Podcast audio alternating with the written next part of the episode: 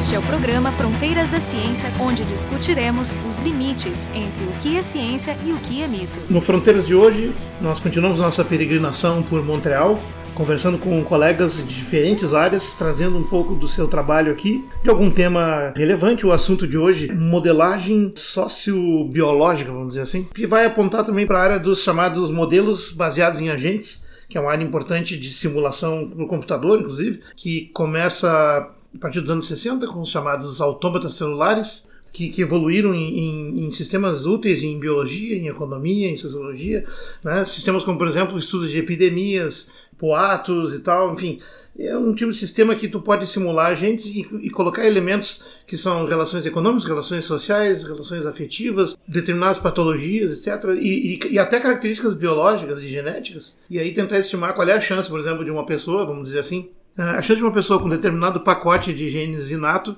exposto a um ambiente que tem uma lista lá de aspectos que tu elencou na tua simulação, qual é a probabilidade de ele desenvolver uma patologia, uh, sei lá, obesidade, depressão, ansiedade, etc. Esse é um resumo muito grosseiro do que nosso convidado vai falar. Nosso convidado é o André Clume Portela, que está aqui em Montreal, na Universidade de McGill. O André é médico formado pela Universidade Federal do Rio Grande do Sul, fez sua residência médica na Fundação Universidade Federal, agora é Universidade Federal, mestre em neurociências, pelo programa de pós-graduação em neurociências da URGS, e doutor em saúde da criança e do adolescente ele atuou como pediatra um bom tempo, bastante anos, né? Na, uhum. no, no, Hospital de Clínicas de Porto Alegre e no Hospital da Criança Santo Antônio, em pediatria geral. A grande linha de pesquisa dele há muitos anos é a origem desenvolvimental da saúde da criança e do adolescente, com foco na atenção primária e programação de risco metabólico e comportamental para doenças. Atualmente, então, ele é pesquisador contratado do McGill Center for Convergence of Economics and Health, o Centro de Convergência entre Economia e Saúde do Instituto de Administração, vamos dizer assim, Management Institute da Universidade McGill em Montreal. Então, André, eu gostei muito de uma expressão que tu utilizou. A gente coloca tanta coisa na sopa que acaba fazendo uma teoria de tudo. Mas aqui é um, é um, um tudo que vai além do, da, da, da, pobre versão da física, porque quer reunir os vários níveis de organização do mundo biológico, entre, do biológico, desde o molecular até o social, do social passando pelo econômico e tal, enfim, o ecossistema humano. Conta aí para nós. Como é que, que, que é exatamente essa coisa que está fazendo?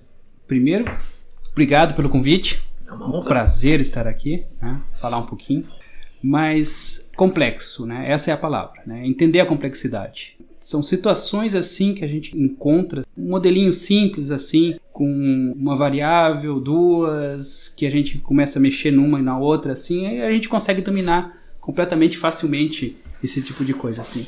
Ou seja, vocês trabalham com modelos, eu sei que vocês estão ainda numa fase, digamos, é, de implementação do isso, modelo. Isso. Não estão fazendo as simulações em computador, mas em algum momento vai chegar uh, a ser feito, né? Mas uh, a parte mais difícil é exatamente escolher o que tu vai botar no modelo. Porque tem cada vez mais coisas que se mede, né? Sim, mais variáveis, sim. e quanto mais variáveis tem, mais complexo o sistema, mais difícil vai ser computar também. Então tu quer uma coisa que seja, tenha o, o óptimo. Vamos pensar assim num, num indivíduo, seria um agente no modelo depois. O que, que tu pega para dentro dele, antes de pegar o que tem para fora do social? A ideia que a gente tem, assim, o que, que a gente quer entender? A gente quer entender, assim, como características individuais de resposta ao meio ambiente determinam risco para a saúde ou doença no pra decorrer aquele, aquele da vida, para aquele indivíduo. Então, o que, que determina primeiro essa heterogeneidade assim na, na pessoa, na suscetibilidade da pessoa a, ao meio que ela está exposta? Então esse, é, esse, é o, esse é o primeiro fator. O segundo é o próprio meio que é variável também. O meio, mesmo dentro de uma cidade relativamente homogênea, assim, ele varia muito de um bairro para outro, ou até dentro do mesmo bairro, ou dentro do mesmo código postal, uhum. né, que é uma unidade de referência muito utilizada. E a gente quer entender um, um, um pouquinho de cada uma dessas heterogêneo. É, é, o indivíduo é heterogêneo, o ambiente é heterogêneo e as relações são heterogêneas e às vezes muitas vezes contínuas e outras vezes não contínuas, né, no espaço. E um fator ainda de desenvolvimento. Esse aí é onde eu comecei, esse é o meu maior foco assim. O desenvolvimento seria o desenvolvimento da pessoa. Né? Desde né? a fecundação até. Desde a fecundação. A né? O ser humano se desenvolve mais de uma geração para trás. Uhum. Né? Então, a sua avó tem. A saúde dela tem um impacto na sua saúde de hoje. Claro. Né? Então, existe uma, uma interdependência.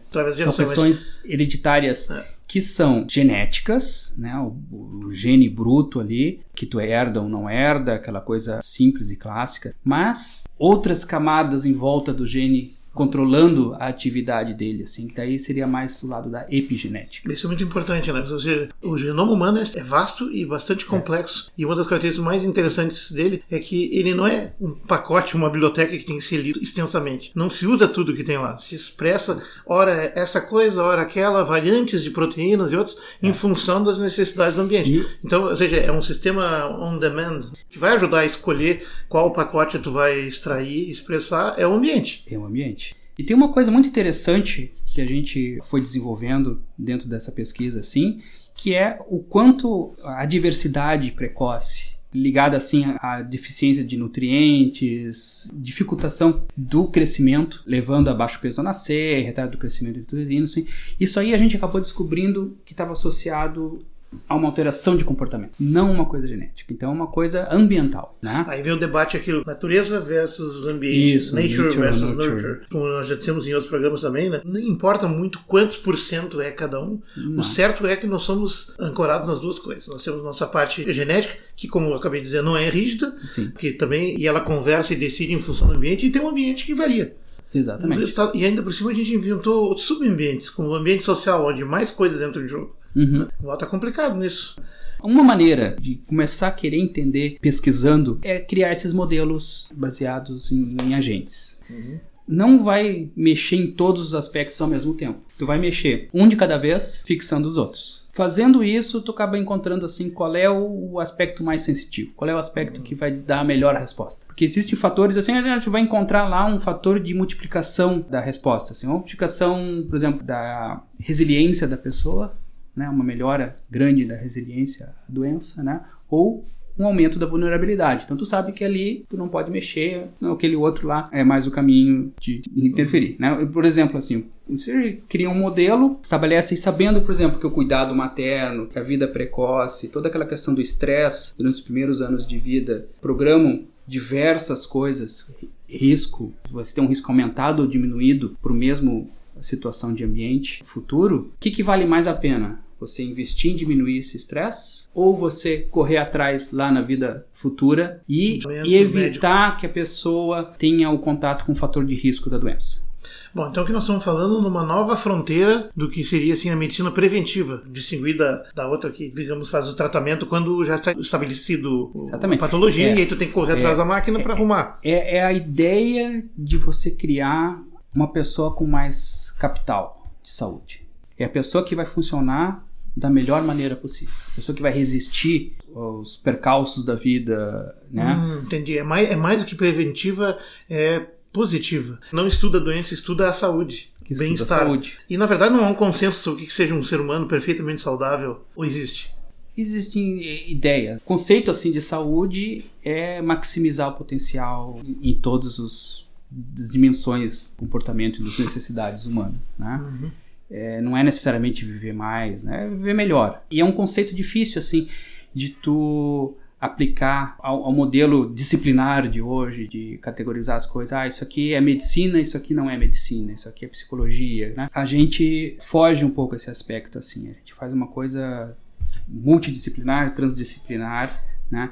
E tenta colocar todos as, os aspectos. Daí vem essa, essa, essa importante ligação entre comportamento entre desenvolvimento, comportamento da pessoa e resposta ao meio. Isso é, é, o que é um dos focos principais assim que a gente quer ver. A gente quer ver a interação do indivíduo no meio que ele se encontra. Né? Então tu está trabalhando numa modelização do ambiente urbano de Montreal, é isso? Isso, isso aí a gente vai criar um ambiente virtual que vai reproduzir todo o aspecto físico, situações assim, uh, onde a pessoa trabalha, onde a pessoa mora, hum, onde nível socioeconômico, estudo, nível socioeconômico, grau de acesso educação. a fatores protetores que melhorem a saúde. A gente tem um foco grande assim na nutrição, no comportamento alimentar e no risco para obesidade e, e doenças associadas. Então, por exemplo, Uh, acesso a, a, lugares de atividade física, uhum. se a pessoa vai de a pé ou vai de carro, transporte público. Então, no medida do possível, o objetivo final assim é, é, é fazer essa uma, simulação uma, completa. Uma, uma, aplicação prática. Aliás, ouvindo assim tu falar, é muito parecido com o que seria assim um planejamento urbano que, É um o, que, o, que o executivo de uma cidade deveria fazer. E Exatamente, faz. e Ah, faz. que a diferença está é que o planejamento ah, que é normalmente feito é baseado em ideias preconcebidas, em modelos até ideológicos, muitas vezes, disso ou daquilo, que isso tem É. que ser investido, aquilo não. E não, não é um modelo para investigar as consequências daquilo. Inclusive, eles nem sabem muitas vezes o que vai acontecer. É. Exatamente. Não estão nem aí, vão ficar 4, 5 anos. Fica vai para a próxima administração. É, mas o que está fazendo fazer é modelar, modelizar isso aí, com realmente ele- elencando muito mais variáveis, talvez as variáveis certas, e simular como isso aí avança para ver se isso tem consequência em dois meses, um ano, 20 anos. É. E isso vai te permitir, então, decidir que há caminho, há, há contextos e coisas que é bom não deixar rolar e outros é, deve se estimular. Muitas políticas são basicamente bom senso, só que aqui tu consegue lidar com um sistema complexo como ele é. Eu sou mais próximo disso. Deixa eu aproveitar para fazer uma pequena definição do que seria um modelo baseado em agente, como ele é feito hoje no computador. É um tipo de modelo computacional utilizado para simular as ações e interações de agentes que são, digamos, autônomos, que podem ser individuais ou coletivos. Pode ser grupos, né? pode ser clãs, famílias ou indivíduos, né? de forma a acessar os seus efeitos sobre o sistema como um todo. E aqui tem elementos de coisa que nós já falamos em outros programas, elementos de teoria dos jogos, de sistemas complexos, conceito de emergência, sociologia computacional, sistemas multiagente, que é um outro tipo de simulação, programação evolutiva e usa métodos como Monte Carlo e tal. E isso aqui é uma coisa importante. Os modelos baseados em agentes são um tipo de modelo em microescala que simula simultaneamente as operações e interações de vários agentes tentando recriar e predizer a aparência final de fenômenos que são complexos. E nós estamos falando aqui do fenômeno mais complexo de tudo, o ser humano na sociedade. O processo é aquele onde emergem dos níveis micro ou inferiores rumo aos níveis superiores ou macro, e de uma forma geral, esses modelos incorporam regras muito simples, mas observam no final resultados comportamentais muito complexos. Quantas variáveis acabam autorizando a deixar no modelo? Só para ter uma ideia em números.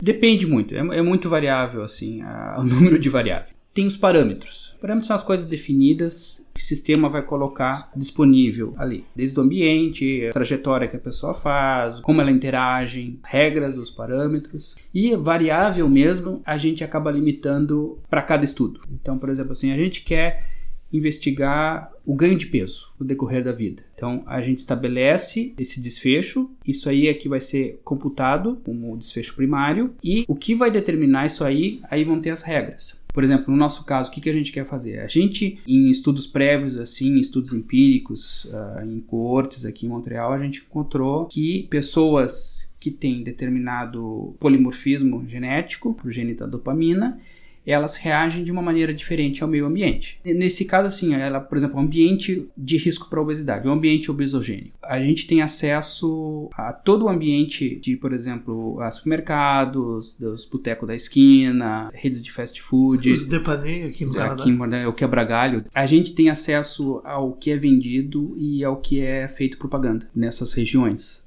que entrou em promoção, o que que foi colocado como atrativo. E essas pessoas com essa característica, né, que ela tem um, esse determinado polimorfismo, que é o do receptor 4 da dopamina, ele acaba tendo uma região que lhe varia o número de repetições, e as pessoas que têm 7 repetições acabam tendo um receptor que funciona menos. Então, essa menor função dopaminérgica, principalmente em áreas pré-frontais, interfere a maneira que ela interpreta, que ela sente o meio ambiente, principalmente as pistas relacionadas à recompensa, entre elas, principalmente a alimentação. É muito interessante estar falando de ambiente obesogênico. A obesidade é uma disfunção, mas a preocupação com ela é pelas consequências. Por exemplo, eu penso que o diabetes seria uma das piores, né? não é a única. É, não, não é a única. A obesidade, assim, ela acaba sendo considerada uma doença porque ela cria um estado de auto-perpetuação, acaba deixando a pessoa, ela própria, se comportando como uma doença. Então, ela é uma condição também, que ela pode estar obeso, mas ela também é uma condição associada à, à doença, que é difícil de tu quebrar esse ciclo de sair uh, da condição da, de, de, obesidade. Então, por isso, ela tem esse duplo, né? Ela pode ser vista como uma coisa ou como outra. É difícil que a obesidade não dá pra ver como algo positivo. Né? Tem sempre Porque uma... tu tá fora, do, digamos, da norma, ou seja, tu tá no, com um padrão para o qual, digamos, a estrutura do ser humano, do corpo humano, não foi preparada para lidar de forma crônica. Tem, tem o paradoxo da obesidade também, né? O do sobrepeso, né? À medida que tu avança na idade, chegando na terceira idade, ter um pouco mais de peso é um fator protetor. Vulnerabilidade à obesidade se pensa que a gente herda não só dos antepassados humanos, antepassados primatas, e na evolução você vai desde o primeiro mamífero ou até antes. Né? Eu fico pensando até no caso nós mamíferos e primatas, nós passamos inclusive em períodos pré-históricos, mas não, não muito distantes, por grandes glaciações. Sim. E evidentemente e tinham grupos humanos diversos, uh, sapiens, mas também neandertais em períodos anteriores que lidaram com esses ambientes extremamente frios. Imagino que o sobrepeso, a gordura ali era, era vantagem. Era vantagem, né? Ah, e aí vem essa discussão, assim, é, é uma discussão bem acalorada, assim, né? é vantagem para a pessoa ou é vantagem para a reprodução, né? Então, inclusive, existem modelos que tentam explicar, né? Uhum. baseados assim, não, não. Uh, uh, qual é a melhor estratégia evolutiva? Né? É, um, é um aspecto muito importante no qual os agent-based models são utilizados. Deixa eu então avançar um pouco hoje. Como é que é o teu dia a dia no trabalho? Como tu está construindo esse... Você está dedicado a uma parte dele, tem outras pessoas com outras, e depois vocês integram isso tudo junto? Como é que funciona essa parte metodológica, vamos dizer assim? Essa parte tem o PI, né, que é o investigador principal, que é a professora Laurette Dubé. Ela que tem essa visão holística visão do, do, universo, todo. do todo.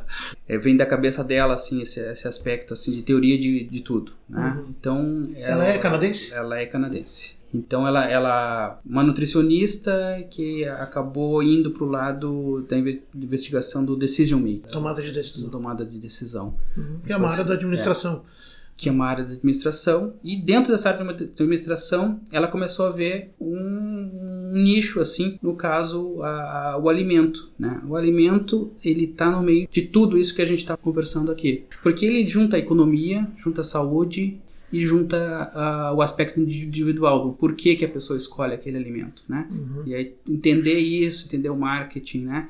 E a ideia... A psicologia própria das pessoas. É, a ideia é, é, criar um modelo... Por exemplo, a indústria faz isso de maneira empírica, voltada para o acúmulo de capitais, o lucro. Uhum. Não é feio ter lucro, mas o que não acaba dando tão certo é lucrar com uma coisa que é aditiva como né, é, a, o açúcar. Né? Exato. Bom, mas aí, aí entrou o agente público. Cabe é. ao agente público vigiar e, vigiar. e impedir e, os excessos. E, e, a ideia é fazer uma convergência dos interesses. Permitir o lucro do aspecto econômico e ao mesmo tempo melhorar a saúde. Então, criar inovações para que se use coisas tão boas quanto o açúcar, mas vários. que não façam mais. Pois é. Então é achar aquele hotspot.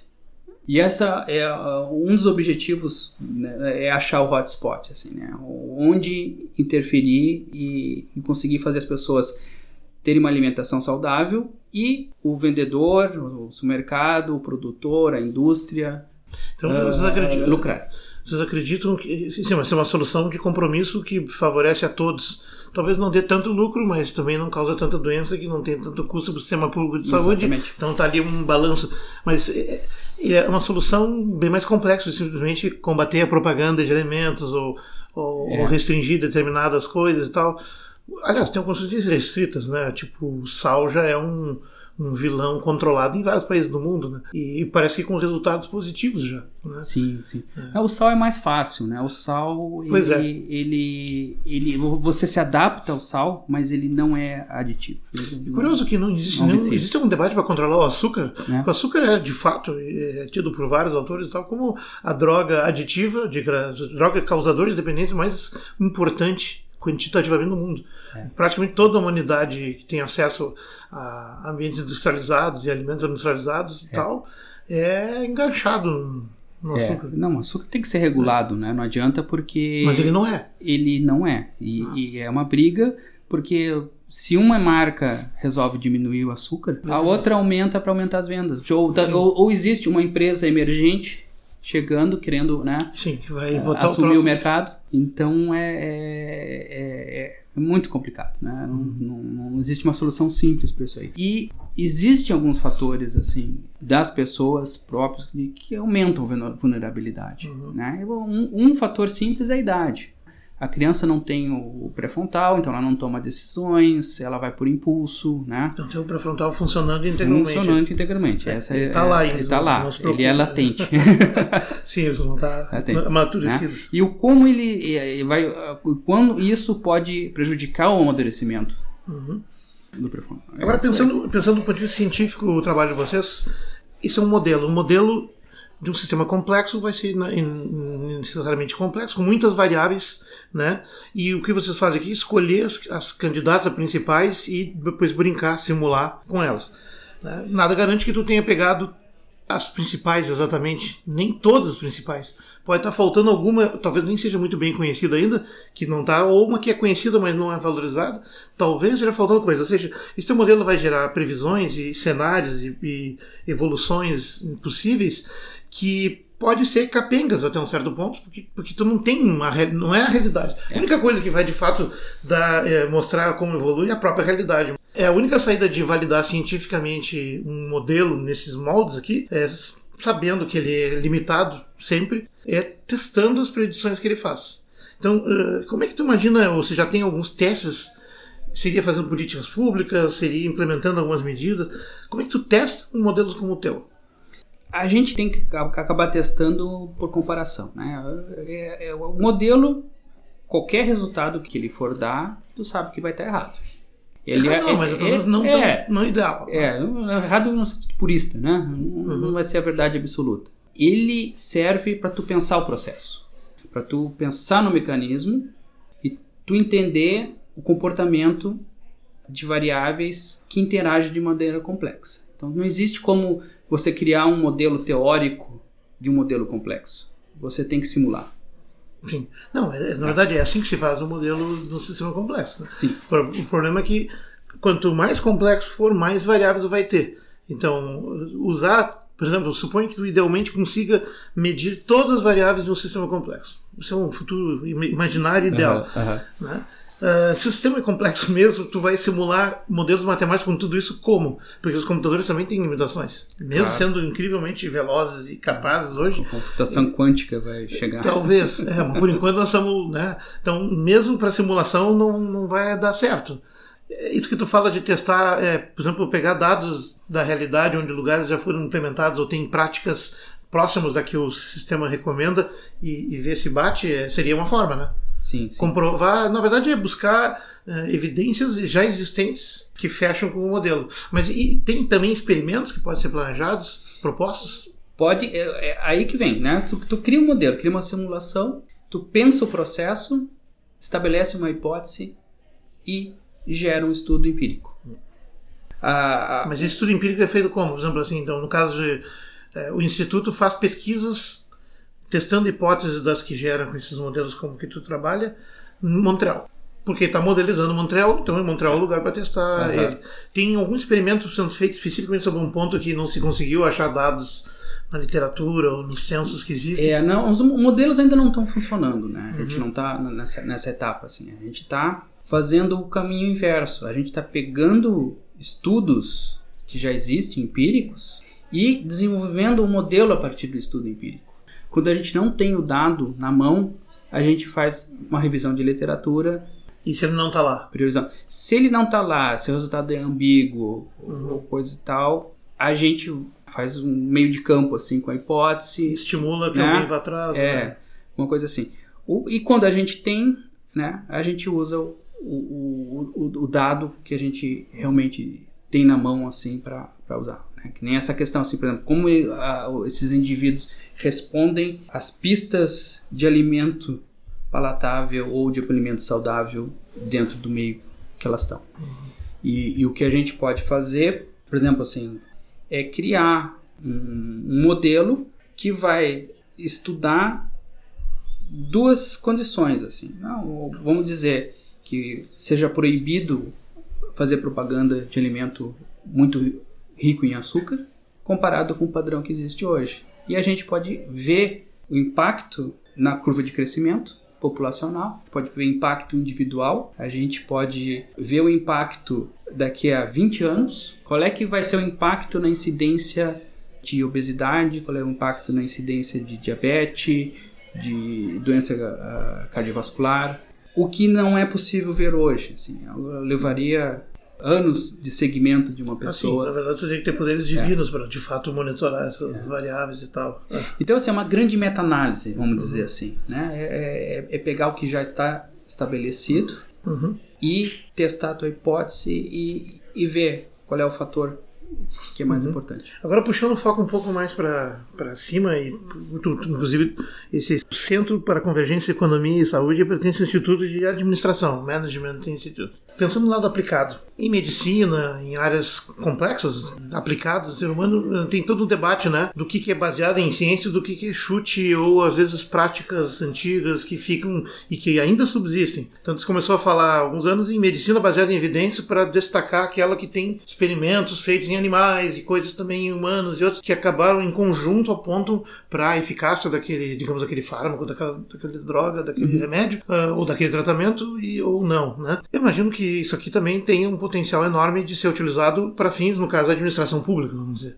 Eu sei que a escola de administração estuda modelos parecidos para tentar ver qual é a forma mais eficaz de organizar empresas, organizar grupos de trabalho, como eles têm que evoluir, interagir, etc, etc, ficar galos, mas conhecer o interesse genérico. Mas pensando na, na, na, questão pública, isso pode ter um poder muito grande, porque, digamos, baseado num modelo como esse, tu pode criar ou propor políticas em escala do município ou até maiores, né, que não deixam de ser uma forma de experimento em cima do modelo. Mas como é um experimento e como é baseado num modelo incompleto, nessa escala podem aparecer problemas. Aliás, isso também acontece em medicina. Vamos ver o caso assim, ah, existem várias etapas dos testes de eficiência dos remédios. É uma etapa que nunca termina que é quando o remédio está uh, disponível para a população, sim, de forma mais ou menos sim. controlada, e aí, digamos, a humanidade inteira pode usar, e aí que tu vai ver mesmo, no maior N possível, pegando toda a variabilidade que existe, é. genética e social da humanidade, as consequências. Foi o que aconteceu, por exemplo, com anti-inflamatórios como o Vioxx, que só quando estava já utilizado internacionalmente, começou a aparecer os problemas que eram lá de margem, não apareciam nos testes com menor número de pacientes ou, ou sujeitos, mas ali apareceu.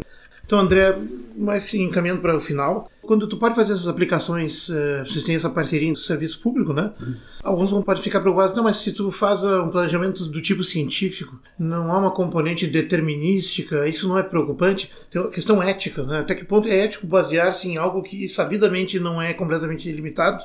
Como é que tu vê essa questão? Com certeza acontece. Eu acho que o que, o que a gente consegue gerar é uma simulação que vai acabar, no fim das contas, assim, gerando mais hipóteses né, a, a, a serem testadas futuramente. Mas ela pode realmente assim abrir novos caminhos ou pelo menos apontar direções aonde investir mais, aonde investir menos, qual é o momento, qual é uma antecipação assim de resposta daquele investimento, daquela alteração, daquela uh, intervenção que você tentou simular. É assustadoramente complexo, mas. Não, é, é, é assustador, mas é, é, o, tem aquela coisa dupla do, do, do assustador, né? O assustador bom, uhum. né? Ele é um desafio, né? E aquela coisa de tu ir, e conseguir superar o desafio pouco a pouco uhum. é gratificante. O André é meu compadre aqui, então, mas eu vou perguntar rapidamente.